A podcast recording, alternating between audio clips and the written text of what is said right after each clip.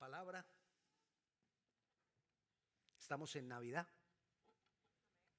Y una de las cosas en las que pensamos en Navidad, cuando a usted le dicen de pronto, ven y pasemos Navidad juntos, ¿usted qué piensa? En dos cosas pensamos. Uno en comida y dos, regalo. Lo mismo que, pensamos cuando nos invitan a una boda. Ah, no, a la boda no pensamos en comida, pensamos en el vestido. Pero bueno, en Navidad sí pensamos comida, que llevo? O pensamos regalo, que doy? Bueno, Navidad, estamos en el tiempo de Navidad donde celebramos la manifestación más poderosa de Dios en toda la historia de la humanidad. Que Jesús, siendo Dios, la gloria visible de Dios se dio a conocer a nosotros los hombres. Eso es Navidad. Que Jesús, que es Dios, Dios es amor, entonces Jesús mostró ese amor y, y, como se muestra amor, estamos hablando de que Jesucristo mostró amor por nosotros, entonces una de las cosas que hacemos en Navidad es darnos regalos. ¿Con qué intención? ¿Demostrar qué? Amor. Entonces damos regalos para mostrarnos amor y nos deseamos unos a otros feliz Navidad, deseamos que el otro o la otra persona sea feliz, porque estamos hablando de amor.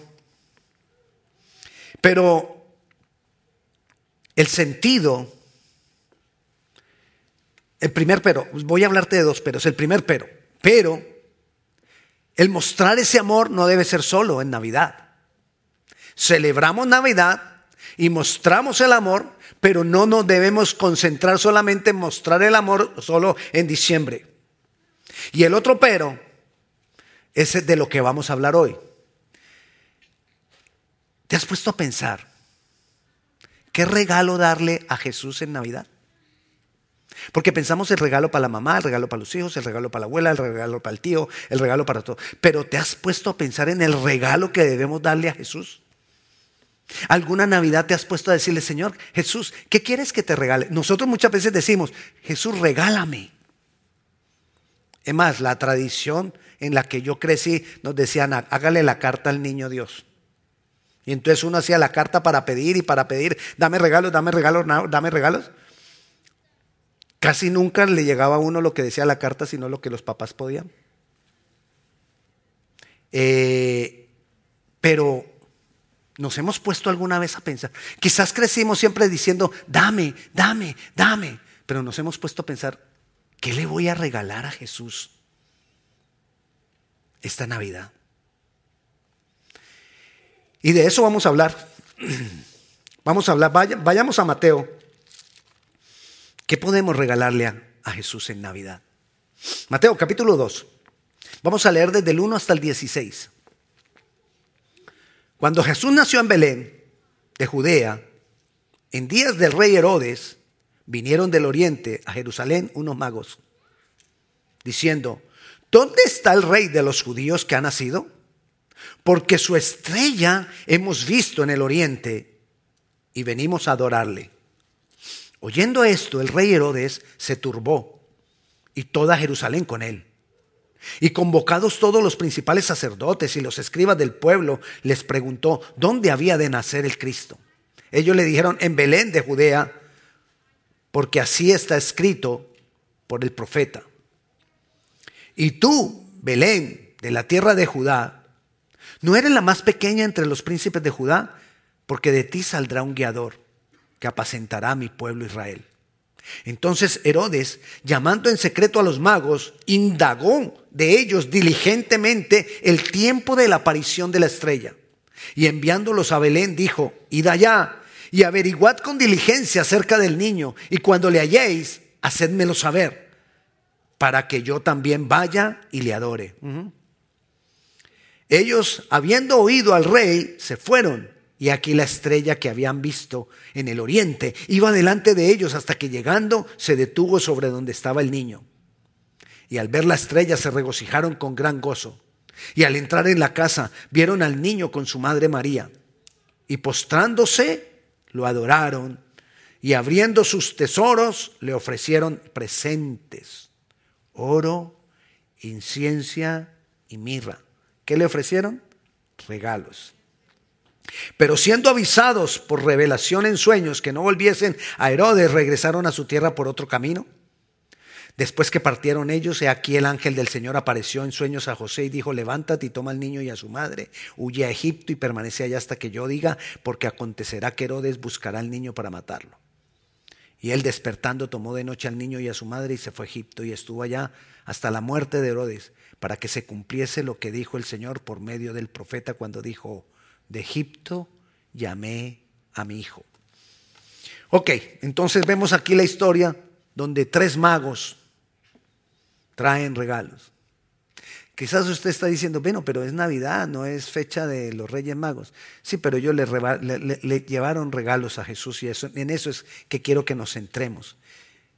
¿En qué debemos nosotros regalarle a Jesús? En que pensemos en que nosotros, a quien verdaderamente tenemos que darle regalo, no le estoy diciendo que no le dé regalo a los demás. Claro, sigamos, está bien. Pero a lo que me refiero es a algo que nosotros generalmente no hemos hecho.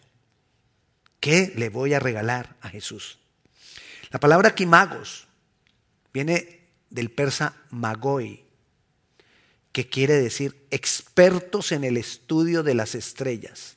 No eran magos que hicieran magia, no eran magos que adivinaran, sino que habían estudiado las estrellas. Si eran estudiados de las estrellas, eran familias, eran personas de familias influyentes, probablemente adinerados o muy adinerados.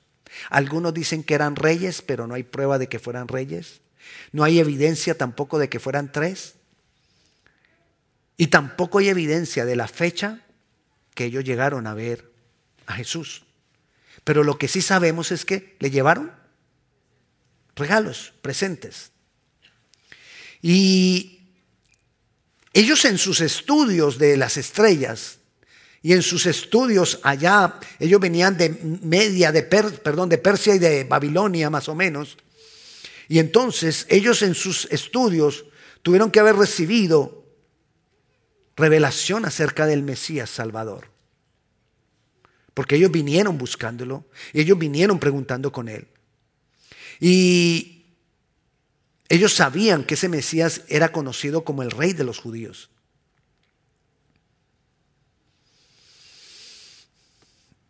Pero en realidad no era únicamente el rey de los judíos, era el rey salvador, la gloria de Dios. Ok, entonces, Dios ha puesto señales. Y Él ha puesto señales en los cielos. Y Dios pone señales, pero las señales no son de acuerdo a nosotros, no es lo que yo quiera, sino Él pone las señales conforme a Él y a sus propósitos. Cuando nosotros hemos visto normalmente personas demandando señal, está relacionado con incredulidad. Pero eso no quiere decir que el Señor no haya puesto señales. Él ha puesto señales. Y Dios dispuso dejar una estrella o una serie de estrellas marcando el tiempo de la, de la venida del Mesías. Entonces, en Persia y en Babilonia, desde la cautividad de los judíos, recuerde lo siguiente, en la época de Daniel, ellos fueron llevados cautivos a Babilonia. Y llevaron los príncipes de Israel, los llevaron cautivos a Babilonia. Y ellos llevaron todo el conocimiento y todas las cosas que estaban profetizadas para el pueblo. Y eso quedó en Babilonia. De allá vienen estos hombres. O sea, allá había información acerca de lo que estaba profetizado acerca de las profecías mesiánicas. Entonces, estos magos seguramente tomaron las profecías mesiánicas y los estudios de ellos y esto los llevó a seguir esa estrella porque esa estrella marcaba el nacimiento de Jesucristo. Y ellos se vienen a buscar al rey. Ellos tendrían que haber tenido problemas, porque imagínense cuando había nubes. La estrella no era una estrella bajita que uno estuviera ahí mirándola y cerquitita ahí, ahí, mira, ay, volteó para allá la estrella. No, ellos tenían que estar mirando muy bien y habría momentos de oscuridad, había momentos en que no se podría ver nada.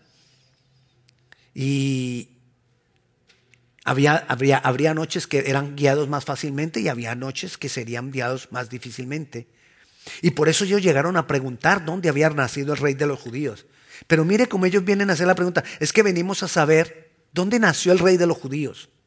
Porque su estrella hemos visto. Herodes y todo el pueblo se llenó de, dice, quedaron turbados. Unos de afuera sabían más de lo que estaba pasando que los, de, que los mismos de ahí. Porque ellos se habían puesto a estudiar y a creer lo que había sido escrito desde antes.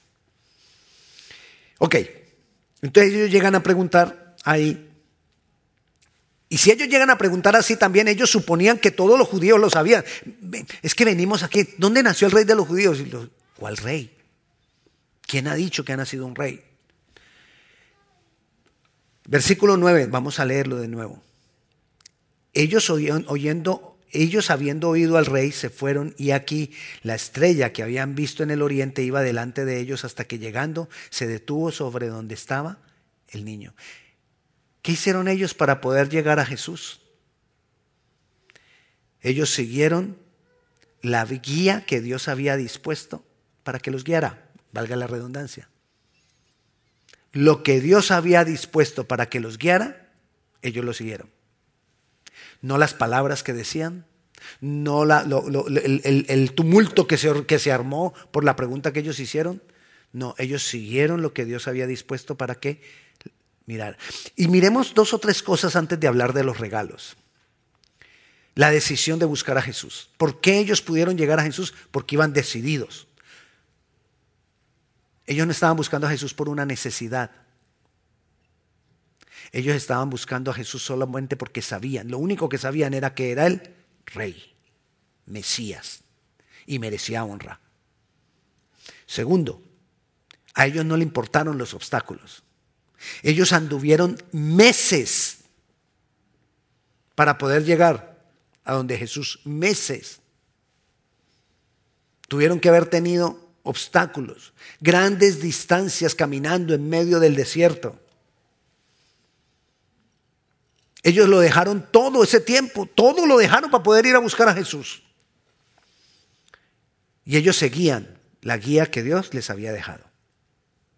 Ok, vamos a lo que, a lo que les dije que, que veníamos. ¿Qué le voy a regalar entonces a Jesús? ¿Qué le regalaron ellos? Lo primero, mirra. Mirra es un perfume muy costoso que se utilizaba para dos cosas. Una, para ungir a los muertos era para ungir a los muertos. ¿Qué relación había entre este elemento usado para ungir a los muertos con el nacimiento de Jesucristo? ¿Cómo le llevan mirra? Entonces, la relación, perdón, la redención nuestra se basa en la muerte de Jesucristo. Entonces ellos lo que estaban diciendo con esa mirra es, venimos a ver al rey redentor. Eso, eso representaba ese regalo. La redención por la muerte de Jesucristo. La paga del pecado, dice la palabra que la paga del pecado es muerte. O sea, ya desde ahí se estaba anunciando la redención a través de ese ser que acababa de nacer, porque iba a morir. Cuando nosotros le damos valor a la obra, no, perdón, pregunto, ¿cuándo nosotros le damos valor a la obra de Cristo? Cuando nosotros la creemos. Cuando nosotros creemos que Él murió, por nosotros le estamos dando valor a esa muerte. Cuando las personas reciben a Jesucristo, le están dando valor a esa muerte. Entonces, ¿cómo regalarle nosotros mirra al Señor Jesucristo en Navidad? Hablar de su muerte redentora, porque ahí le damos valor a la muerte que Él tuvo por nosotros. Valorar esa muerte. ¿Cómo? Hablando de ella. Hablando de que Jesucristo murió para que otros lo entiendan, para que otros lo reciban, para que otros se entreguen a Él. Mirra es popularizar y hablar de la obra de su muerte, lo que significó la muerte, lo, que, lo, lo, doloroso que fue para él la muerte, pero la gran bendición que ha sido para nosotros su muerte.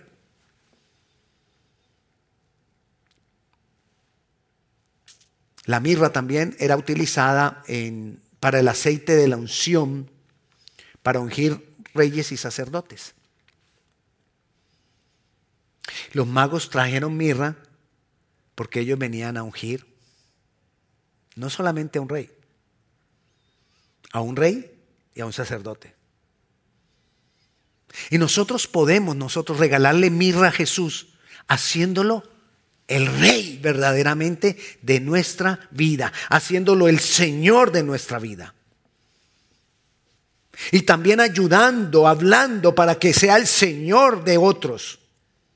Que no solamente creer que Él nos salvó, es que verdaderamente Él sea el Señor de nuestra vida, que Él verdaderamente señoree nuestras vidas. Qué mejor regalo de decirle, Jesús, yo quiero que tú señorees acá.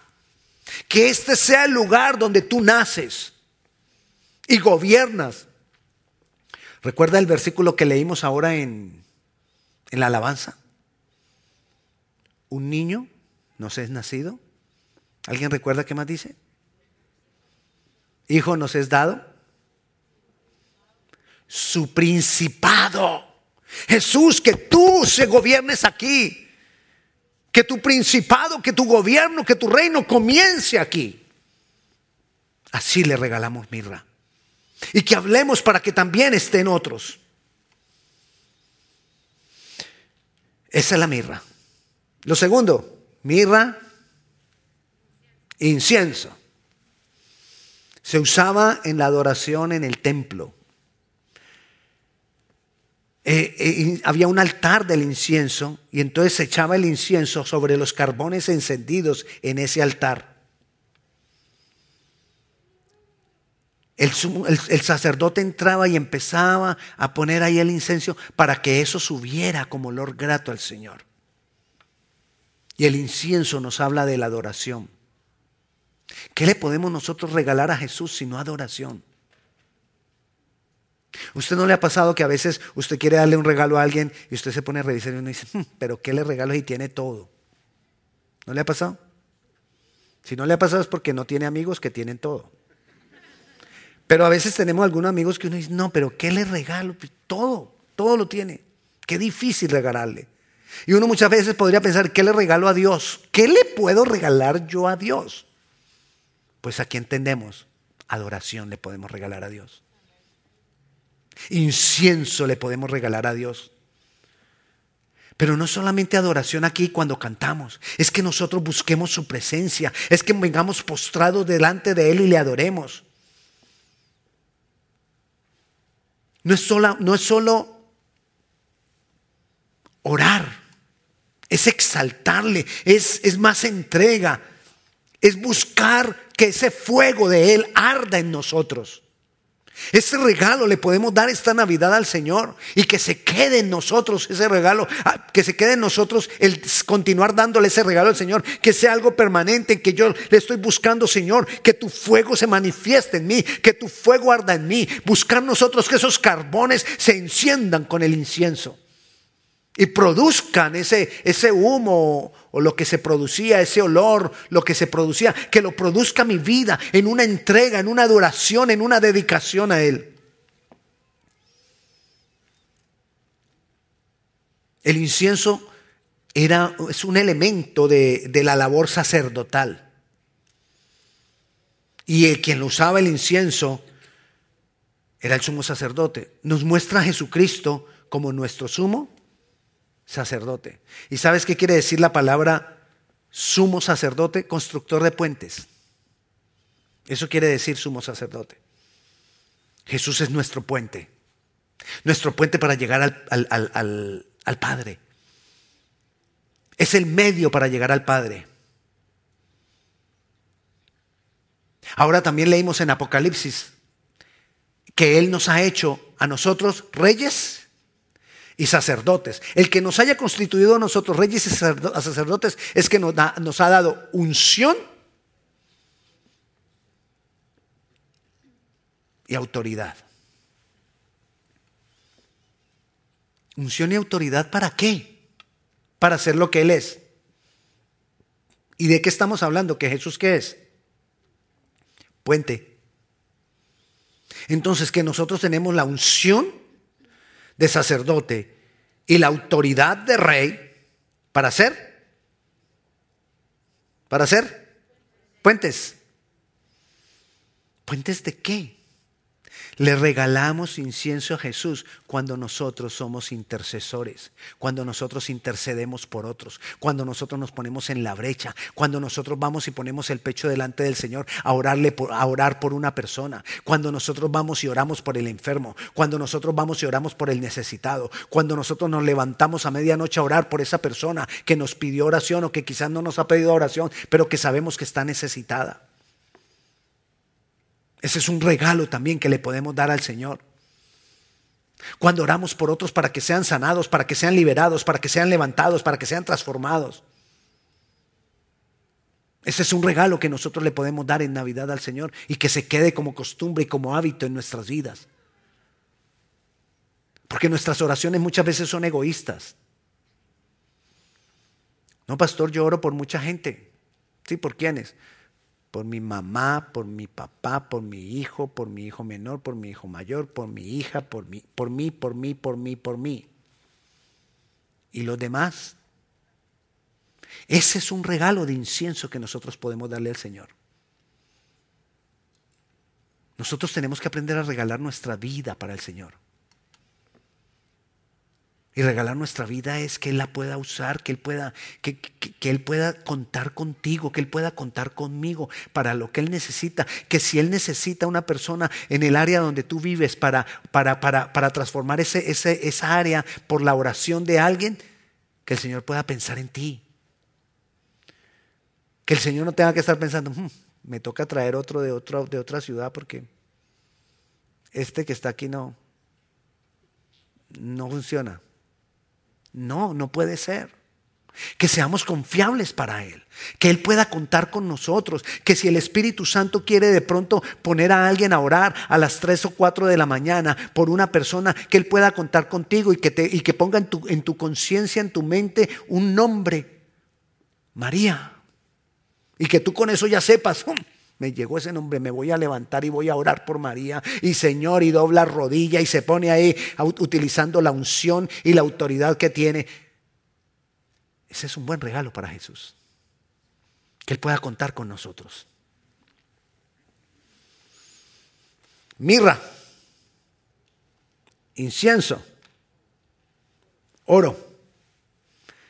El oro se, se, regalaba el oro como una señal de honra, de alta estima. Y generalmente se hacían regalos en oro para los reyes.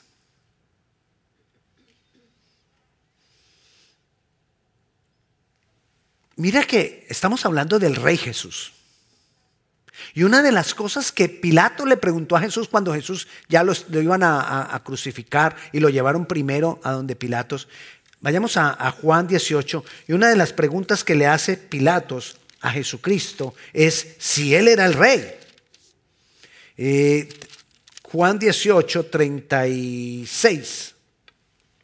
Primero Jesús le dice, no, dice, perdón, Jesús le dice en el 36, mi reino no es de este mundo. Si mi reino fuera de este mundo, mis seguidores pelearían para que yo no fuera entregado a los judíos. Pero mi reino no es de aquí. Él está hablando de un reino. Él está hablando de que Él es un rey, de un reino, pero que ese reino hasta ahora nadie lo entiende, y menos los judíos. Y nos es revelado por medio del Espíritu Santo uno a uno a ti, a ti, al que se quiera disponer para aceptarlo. Y entonces dice el versículo 37, le dijo entonces Pilato, luego eres tú rey, respondió Jesús, tú dices que yo soy rey. Yo para esto he nacido y para esto he venido al mundo, para dar testimonio a la verdad. Todo aquel que es de la verdad, oye mi voz. Para eso he nacido, para dar testimonio de la verdad de que yo soy el rey esperado. Le regalamos oro a Jesús cuando hablamos de su reino. No solamente de recibir a Jesucristo para salvación. Eh, recibe al Señor Jesucristo y será salvo, entonces ya te vas para el cielo. No, hay un reino y nosotros tenemos que ser parte de ese reino. Ese reino reinará. Que Él, el rey, vendrá y reinará. Necesitamos hablar que ese reino va a ser establecido, que un día va a ser establecido en gloria sobre todas las naciones. Necesitamos hablar que el rey va a volver, que ese Mesías que nació como, como, como un niño y creció y murió por nosotros y resucitó, volverá para gobernar a todas las naciones. Necesitamos hablar para que las personas acepten al rey. Ese es otro regalo que le podemos dar al Señor. Hablar de su reino y hablar que Él vendrá otra vez con su reino en gloria. Hablar de que Jesús vendrá es hablar de que el reino se establecerá. Y quizás muchos de nosotros nunca hemos hablado del reino. Solo es saber que el reino vendrá, se establecerá, que hoy ese reino está en nosotros, las personas, pero que un día ese reino estará sobre las naciones, sobre todo reino. Sobre todo imperio. Y sobre toda potestad. Tres regalos que le podemos traer al Señor, que le podemos dar en Navidad al Señor. ¿Cómo hacerlo? Los magos vinieron con humildad y sacrificio. Hubo un sacrificio que ellos tuvieron que hacer. Ellos tuvieron que dejar cosas de lado. Ellos tuvieron que dejar su vida común, su vida diaria, para venir a buscar al rey que había nacido. Ellos tuvieron que emprender un gran viaje para buscar al rey, para adorar al rey. Y, llegaron y se humillaron delante del rey, delante de Jesús, y le honraron como el redentor, como el rey, como el sacerdote, como el Señor. Necesitamos humildad, necesitamos sacrificio. Necesitamos dejar cosas, dejar de pensar en nosotros mismos, dejar de pensar en mí, mí, mí. Festejemos la Navidad dándole a Jesús los, regalos que Él merece. Hablar de su muerte redentora. Hacerlo verdaderamente Señor de nuestras vidas Adorarlo, pero adorarlo en su presencia, buscando que, que, arda en nosotros ese fuego de Él. Intercediendo por otros y hablando que Él vendrá. Así no digas más, pero Él vendrá. Así no lo podamos explicar, pero Él vendrá. Estoy convencido que el Señor viene. ¿Por qué dices eso? Porque el Señor lo dijo en su palabra y yo lo sé y lo ha puesto en mi corazón. Necesitamos que nosotros, nuestra vida, de esta manera se convierta en el mejor regalo para Jesús. Porque es cuestión de vida. ¿Por qué es cuestión de vida? Porque no puede ser solamente para Navidad. No puede, no puede ser solamente para el 24 o 25 de diciembre. Tiene que ser por siempre, por toda nuestra vida que nosotros seamos un regalo para Él. Quizás, no, quizás tú no sepas ni cómo hacerlo, ni, no, pero es que yo no sé nada, yo no sé mucho. Es decisión, solo decisión. Cuando nosotros decidimos, Él hace, el resto, él hace el resto. Todo lo que Él espera y todo lo que Él necesita es que nosotros estemos dispuestos. Él hace el resto. Él te enseña, Él te prepara, Él te capacita. Él dispone la, la, economía incluso si necesitaras para hacer lo que quieres hacer para Dios. Él lo dispone todo. Solo necesitas tu disposición, tu deseo de hacerlo y tu decisión de decirle, Señor, yo lo quiero hacer. Quiero ser ese regalo de Navidad para ti. Así que te invito, mi hermano, que oremos al Señor. Ya el jueves es Navidad. Oremos al Señor. Pensando en esto. Y pensemos todos estos días en esto y quedémonos pensando en todo lo que tenemos por hacer. La vida se acaba.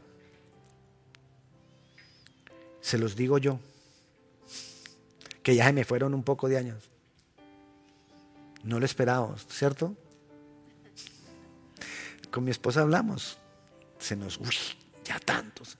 Y, nuestros hijos que tienen 26 y 23 ya, ya empezaron a decir, ya se nos fueron unos cuantos. Hermano, pare y decida comenzar de otra forma. Siendo usted el regalo que Dios espera. Porque cuando usted se regala para Dios, Dios a usted lo regala para el mundo. Cuando usted se entrega a Dios, Dios lo usa para bendecir el mundo. Y si tú te dispones de esta manera, el Señor te va a usar no para bendecir una familia ni, ni a los vecinos, porque van a empezar a transcurrir años y años Dios usándote. Y tú no te das cuenta toda la influencia que tú vas causando. Personas que pasan por tu vida, que fueron marcadas, porque tú las marcaste con el testimonio de Jesús. Porque tú las marcaste siendo un regalo para Él, siendo, siendo ejemplo. Y un día estaremos allá. Como ese regalo que aquí le dimos a Él. Vamos a orar, pongámonos de pie. Padre Celestial, te damos gloria, te damos honra. Te exaltamos, Dios poderoso, Dios bueno. Dios maravilloso eres tú, Señor. Señor,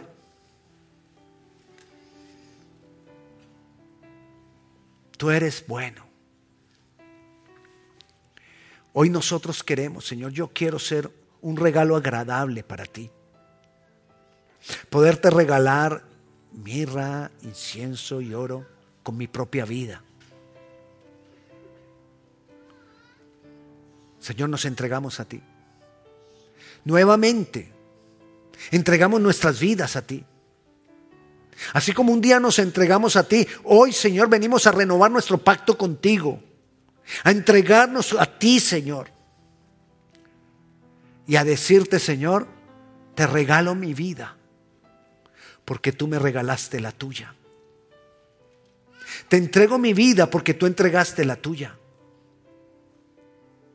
Úsala, Señor. Úsala como un testimonio tuyo, vivo de quien tú eres.